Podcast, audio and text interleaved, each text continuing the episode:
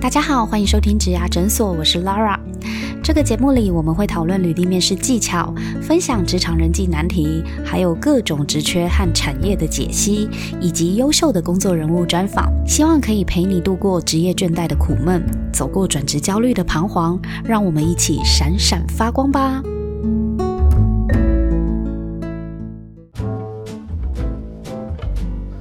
哎，那刚刚因为刚宪哥有讲到他做节目的一些经验嘛，那想问一下宪哥，像今年度你其实做了蛮多尝试，包含电影跟电视，对。然后其实您可能在事前的一些准备跟规划的时候，你们是您您是会怎么样的？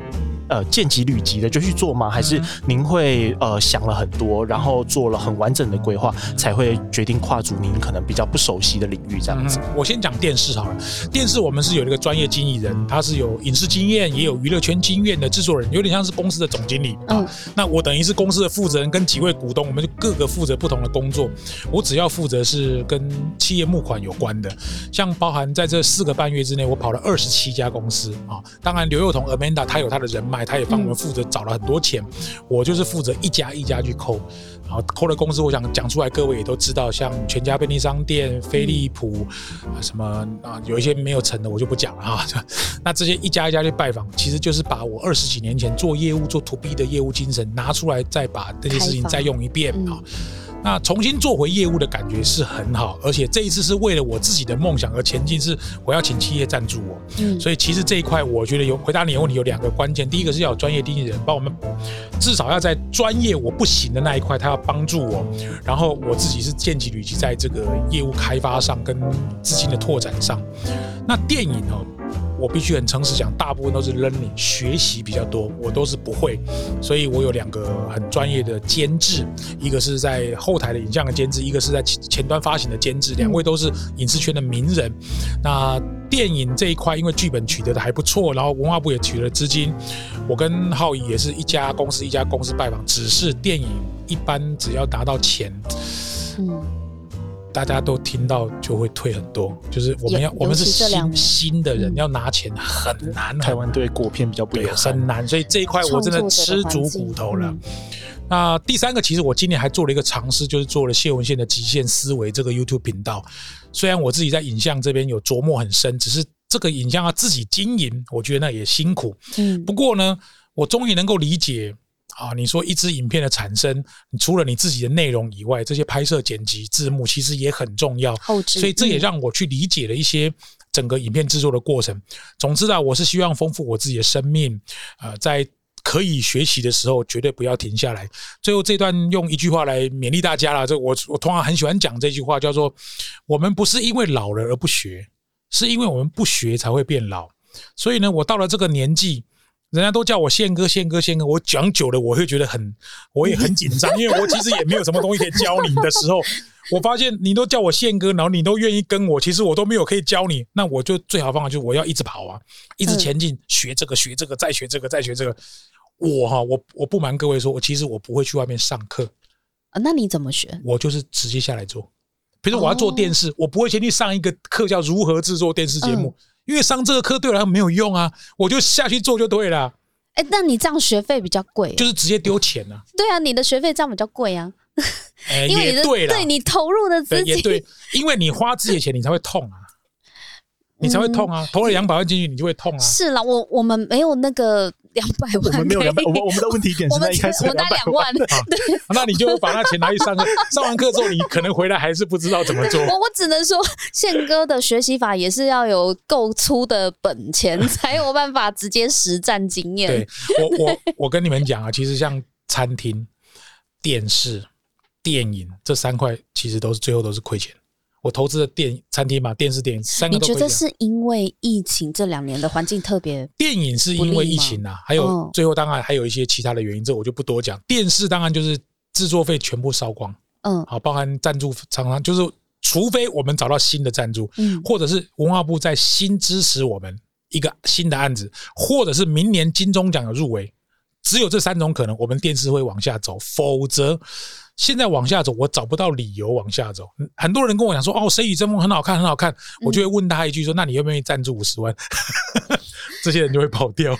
不是你你的那个基准点是五十万起跳，是不是？理论上至少要个三五十万吧，要不然这些我们没有拿到这些钱，其实我们往下，因为电视很烧钱，每一集的制作大概平均一百啊，嗯，很烧钱啊。所以我都是自己下来做，我这再自己下来做，花自己的钱，你就会知道什么地方可以，什么地方不会。我我就会很明白的跟各位讲，明年我的规划大概也出来，所以我可能会把电视、电影，甚至连广播都会全部放掉。为什么？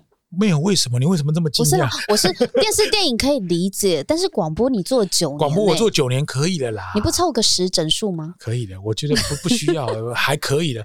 我觉得来多跟年轻人互动还比较值得。我把那个时间拿来跟你们上节目还，好啊好啊，我们也是网络广播啊。我通通想把它放掉，我想要来做一些新的。所以我今天跟侯市长讲，我说如果明年新北市要推动呃台湾的简报教育普及化或平民化，或者是落实小朋友的简报技巧普及化或落实这个平民化的话，我愿意付出一臂之力。好，我也愿意帮你们培养中职讲师。嗯，这个你们都不需要付我钱，我很愿意做。类似像这样东西，对我来讲，我会很愿意做。可是你现在去企业上课，对我来说已经没有任何激励效果，因为我就知道我进去效果就很好了。然后一直上一样的东西，那我会更厉害吗？还好啊。你你你这样好讨厌，你就很像，你就很像拿金曲奖或金马奖拿很多届了，最后就说：“哎，我退出，以后不要再提名我了，好吗？”那种感觉。因为企业不需要我啦，因为后辈的讲师很多啦。我我觉得我帮助已经，我这十五年、十六年还上不够吗？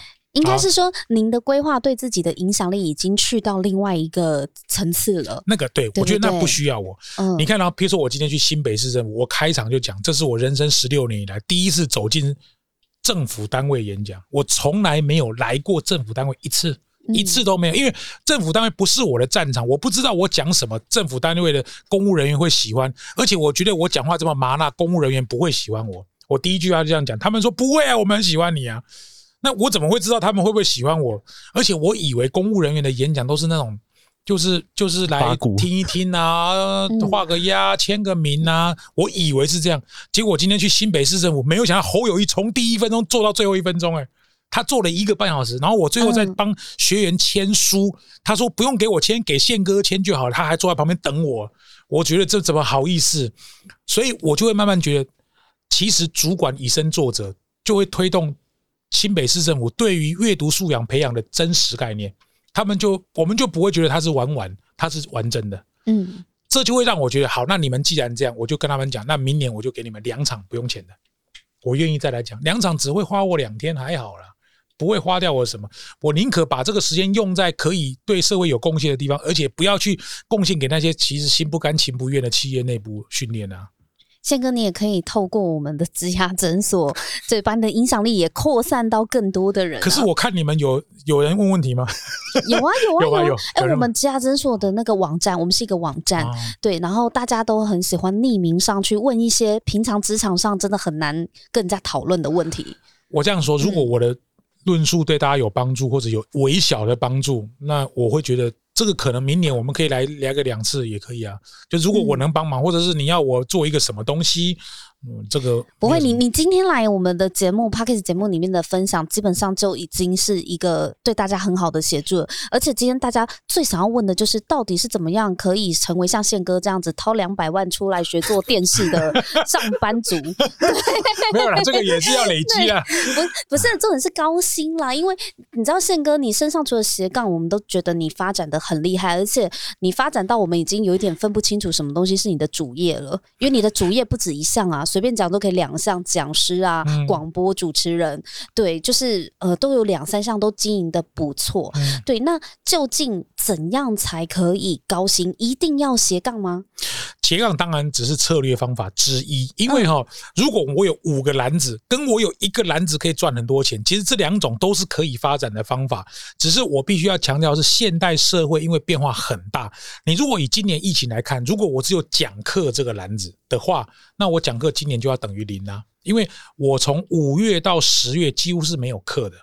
那我不是要饿死？可是我不是啊，我还有影音投资啊，影音投资会有分润啊，分润我卖的看的那些影片，它会有分润给我啊。好，虽然那个金额不多，版税虽然金额不多，或者是专栏虽然金额不多，那个出版的那个可能金额不多。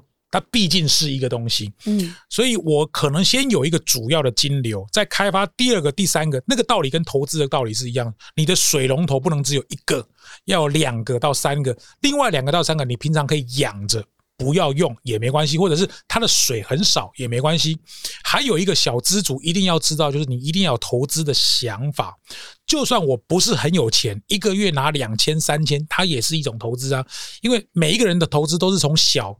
滴水穿石变成大啊，所以我自己也有投资的习惯，包含什么年轻的时候可能买什么储蓄险，后来买股票，后来买基金，后来买债券，后来投资公司，其实也是这样慢慢一点从没有钱到有一点点钱。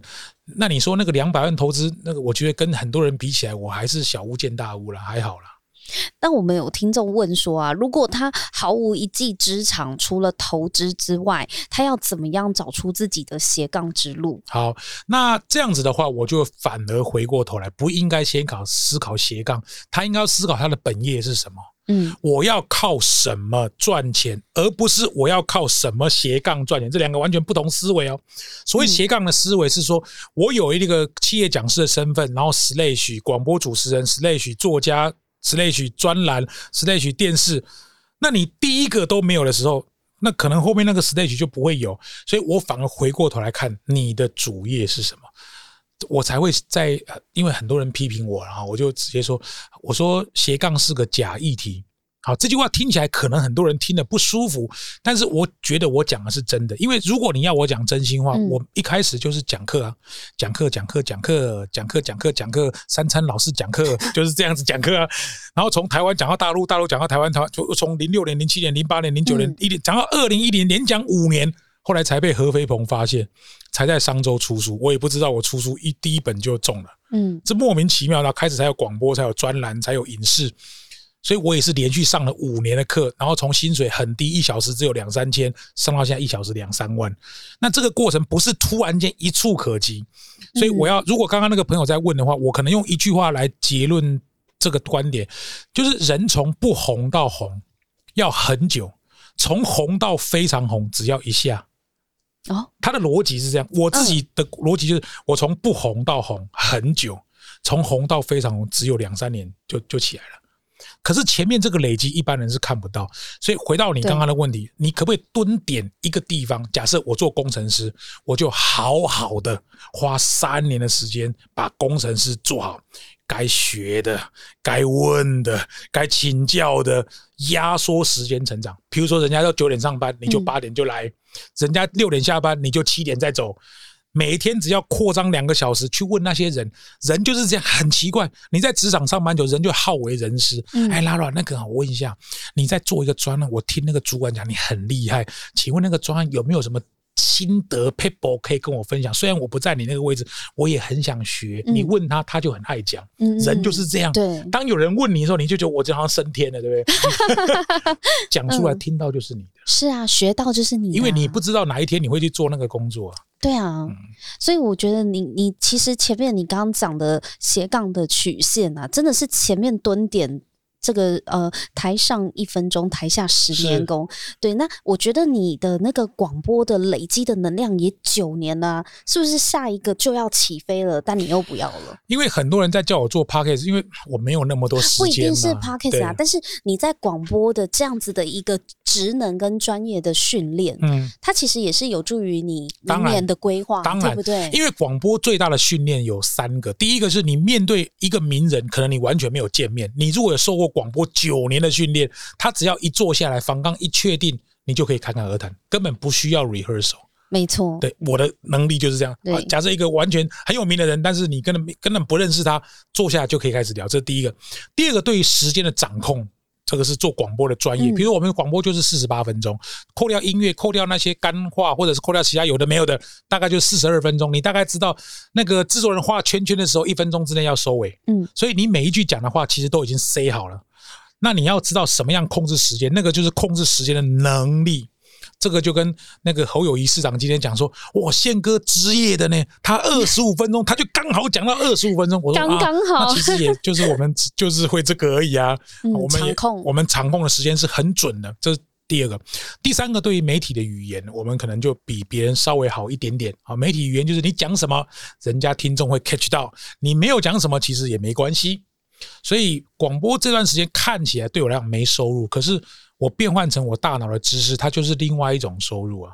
那你觉得上班族啊，他如果想要呃让自己在职涯上有更好的发展，不管是本业还是斜杠啦，就他如果想要追求高薪的话，他要具备什么样的本事？又或者或者是你觉得证照重要吗？这个问题，我觉得我其实来之前我都有想过，我觉得我会分三个方向来讲。第一个，不管你做什么工作。我觉得简报能力是职场最不公平的能力。简报能力，简报能力就是所谓的长话短说，讲重点哦。这个能力是职场最不公平的能力。你在公司上班，你就知道，两个员工 A 员工 B 员工 A 很努力很认真，每天做到七晚八晚，B 呢就是正常上下班。可是年度只要什么 quarterly review、yearly review、monthly review，A 就讲了烂惨，B 就讲超好，老板就会觉得 B 比较认真。对，这就是这就是简报是职场最不公平的竞赛。真的，这个要练，这个可以练。只要透过有效的练习，它是可以练。老板五分钟让你知道我这个月在做什么。有些人五分钟开场都还没开完呢。对，简报技巧，你做什么工作都要练。这个很重要，怎么办？Sam 是已经在回想，说我刚刚怎么剪包的？没有没有，我我我在我在回想，没有，因为我在回想，就是我过去几年大概每一次的报告，说明老板刚的思维都是这样子。对对，就有点有点差到。你这个可以练习，比如你开一个倒数计时器，比如说好，我问你说，哎，Sam，你的工作可不可以麻烦你跟我介绍一下？你就开自己倒数计两分钟，如果两分钟讲完之后，宪哥就马上给你打一个分数，我对你的工作了解程度有多少？如果你发现啊，其实这个能力就是这样，我给你两分钟，如果讲不清楚，给你二十分钟你也讲不清楚哦。了解，因为他有方法，是这个方法就是破题如剪刀。你要跟老板破题如剪刀，对你要跟老板报备，第一句话就要切重点。好，比如说 Sam，你在做什么工作？报告宪哥，我这个工作是一个咿呀的工作。那个咿呀，你可不可以用一句话来说？一句话，了解，这个就是破题。当你破题，我有兴趣，我就会现在问你说：“啊，你工作细节可以跟我描述一下？”这就是简报技巧。嗯，第二个能力是，不管你做什么工作，都要学会做业务。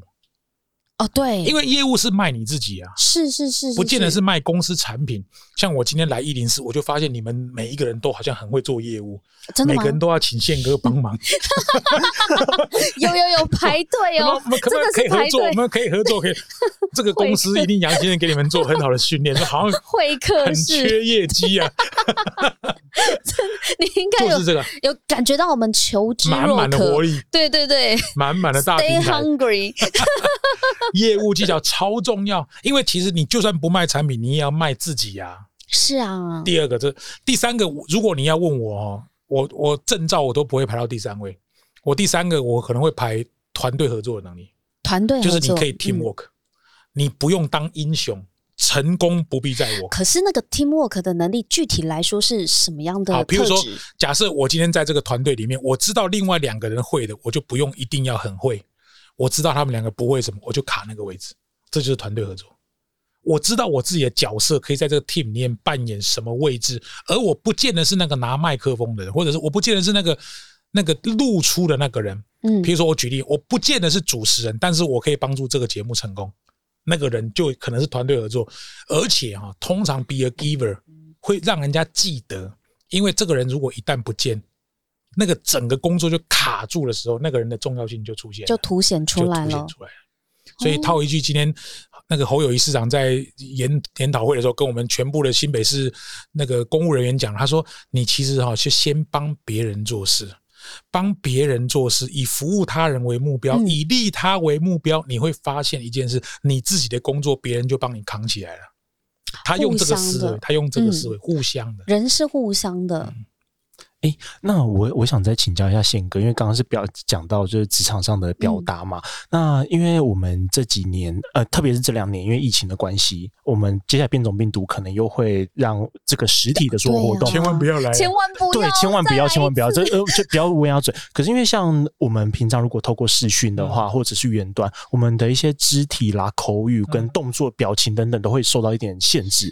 那宪哥会有什么样的一些秘诀跟分，可以跟我们分享？我我觉得，虽然我们不知道未来的发展是怎么样，但我觉得先做好准备好了。是是是，对。如果说假设我们真的未来的工作，不管是不是因为三级又被隔离啊什么的，对，你觉得现在的工作者在做这个 team work 的时候，可能很多透过线上的会议，是有没有什么样的技巧是可以在简报或在会议的能力上面表达的比较好？两个，我两个。建议给大家，第一个哈，就是我们因为常常看人家的简报大赛，或者是呃镜头上面的表情。如果我要用肢体语言或脸部表情给大家建议的话，第一个我会建议大家多使用眉毛。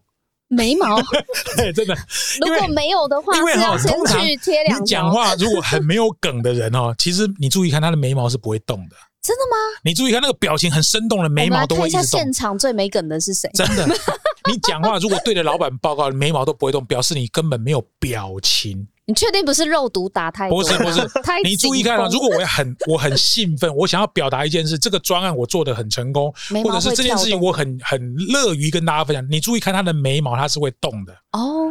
人一旦没有表情的时候，他的眉毛是不会动的。你只有嘴巴在动，你看不出，你感受不出他有多热情。可而且你知道，现在面对面啊，我觉得面对面有时候更看不到人家表情，因为都要戴口罩。对对对，有一些有一些公司，所以我才讲眉毛啊，所以只能看眉毛。哎呀，你看，如果假设口罩戴着。哦，还是看得到，还是看得到看得到表情的。对，这是第一个。因为我不会强调手部肢体语言的原因，是因为镜头框框其实是有限，我不会叫你做很夸大或者你平常根本不会做的肢体语言。嗯。第二个，我不知道各位从头七点半听到现在，你有没有发现宪哥只要是两位主持人问我问题，我通常都会说两个说明，三点结论。有有有，我有发现有。其实我都已经想好了。嗯。就是假设我有七八个结论。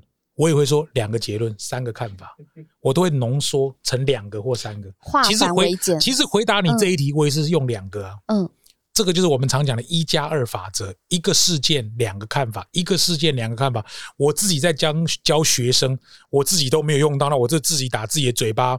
不管老实说，你的问题都不是很好回答。像这个问题，其实我可以从七八点来切入也可以啊。我眉毛切一题，嘴巴切一题，速度切一题，语调切一题，然后手部切一题。嗯，我也可以切好多题。问题是你们不会记得有什么用？可是你挑眉毛，你一定觉得它最重要，对不对？因为为什么不是眼神？因为你讲口罩的原因，是因为当然我们现在知道，因为你讲疫情嘛，我就不会去讲鼻子以下的东西。这第一个，第二个哈，眼神啊，我很吃亏，我是全台湾眼睛最小的人。哪有哪有？对，你不觉得我眼睛很小吗？呃，是不大，你也太老实了吧？但也没有到最小啊。你看了我，我眼睛很小，其实哈，你们在干嘛？我看得一清二楚。像刚刚那个一比二一出来，我就看到了。嗯，所以现在是几比几？我是不知道。立刻从我的投影幕，现在二比二比一样一样一样一样一样一样兄弟二，对对对。第四局，第四局，好好好。所以其实我看得很清楚，对 我视力其实是还可以的啦。哈，是是是。所以我不会特别讲眼睛，但是。像譬如说女孩子眼睛比较水汪汪会说话的人，她不需要透过言语沟通，只要靠眼睛其实就可以了。哎，即使视讯也是如此吗？可以，我们远距远。但是如果你你不说话，当然是开玩笑是不行的哈。嗯，我的意思说，如果你的眼睛可以盯着摄影机，而你讲话可以很自然，这是一种能力。他必须要透过他必须透过训练。哎，对，因为有时候我们在加视讯会议的时候啊，就是盯着那个。那个电笔电上面的那个摄影机，我都不知道要对焦在哪里。好，没关系，你你是不知道对焦就贴一个便利贴，那边有个箭头也可以。但是就会呆掉。好，没关系，我给我教你一个很简单的方法，好不好？怎样不呆？你就把它想象成你是贾静雯。你是五月天 啊，后面镜头后面有一万人在看，你想象哦，不是我想象，我看到贾静雯，我看到五月天，不是不是不是，你要想象你是贾静雯，你要想象你是五月天，我要讲，你要想象后面有人有一万人在看你演唱会，那我会害怕，你就想象嘛，你会很嗨，我会很嗨吗？你会嗨到爆，你这辈子从来没有遇过一万人讲话，对不对？对，我会就会结巴。对，所以除了要化妆以外，要面对你如果叫我想象我对五月天讲话，我会很嗨哦。啊，镜头不是，我后面是要告诉你月天，倒过来，就是你要想象我是五月天，我的镜头后面有一万人在一万人听我唱歌我或者听我讲话。我是明星。对，你要想象你是明星，嗯因为那个东西只要一上升，会刺刺激你的那种肾上腺素发发展。嗯，因为你知道，通常透过镜头，它就隔一层啊。对啊，所以我真的我个人觉得，我不会花时间去做什么线上课啊，或者是线上的什么教学课。那个我知道，那不是我在行的，而且我知道世界终究有一天会从黑暗走向黎明。视讯当然是一个趋势，我可能学习，但是我可以不用把它当主业。反正我人生走到这里，我也可以觉得，我也可以有所选择嘛。当我还拥有选择的自由的时候，我最后还是会选择实体。实体是我比较擅长的，嗯那我不会完全放弃线上，因为我自己做线上的课程或者是线上的直播，我自己也做了五六年，只是我还是没有觉得来看到你们开心，看到你们当然开心很多啊。如果今天透过视讯，效果没这么好，温度就没了。完全没有那。个人与人的互动就不一样了。嗯我们看到宪哥的感染力是活灵活现，真的很你们继续讲，我可以喝一口水吗？可以，可以，可以，就是坐在这边都可以感染到他的那个澎湃的热情。对，大家从大家从直播，不管是画面上或者是 podcast 的声音里面，其实我一直觉得声音其实是很有温度的。尤其当我只有在听的时候，透过宪哥的声音，就觉得他这个人好投入哦。嗯所以你刚刚问我说有没有感觉到你的热情，我觉得你真的超级投入的。所以我就是做事情太投入了，对啊，才会生你超。不是你真的很拼呢、但是身体也是我们很很关心的啦，就是要好好的保重身体，因为我们还期待你未来的种子教育啊。会会，我一定会好好的活着，而且我现在都有定期在 是啦，是医是回诊。对，要追踪，嗯，但因为这两年因为疫情的影响，很多人的工作跟生活，其实他们不管是在做生涯规划也好，或是未来在不管是二十几岁、三十几岁或四十几岁，其实对于未知的世界，我有感觉到大家的焦虑感是越来越高的。嗯对，那原因也是因为我们的产业也起了非常大的变化。嗯，那宪哥会怎么看待？就是呃，疫情过后接下来的两年，或是你现在已经感觉到的趋势，有什么样的产业变化，嗯或是未来会需要怎样的人才呢？我儿子今年呃去年大学毕业，今年从金门退伍回来，然后他要找工作的时候就遇到 COVID nineteen，这个我觉得这三四个月他也很折磨。很辛苦。我们在家里的家长看到他也很辛苦，嗯所以我完全能够理解现在年轻人对工作的向往跟难度在什么地方。我觉得我要回答你这个问题之前，先给年轻朋友先打个强心针啊，先不要去对世界有所呃抱怨。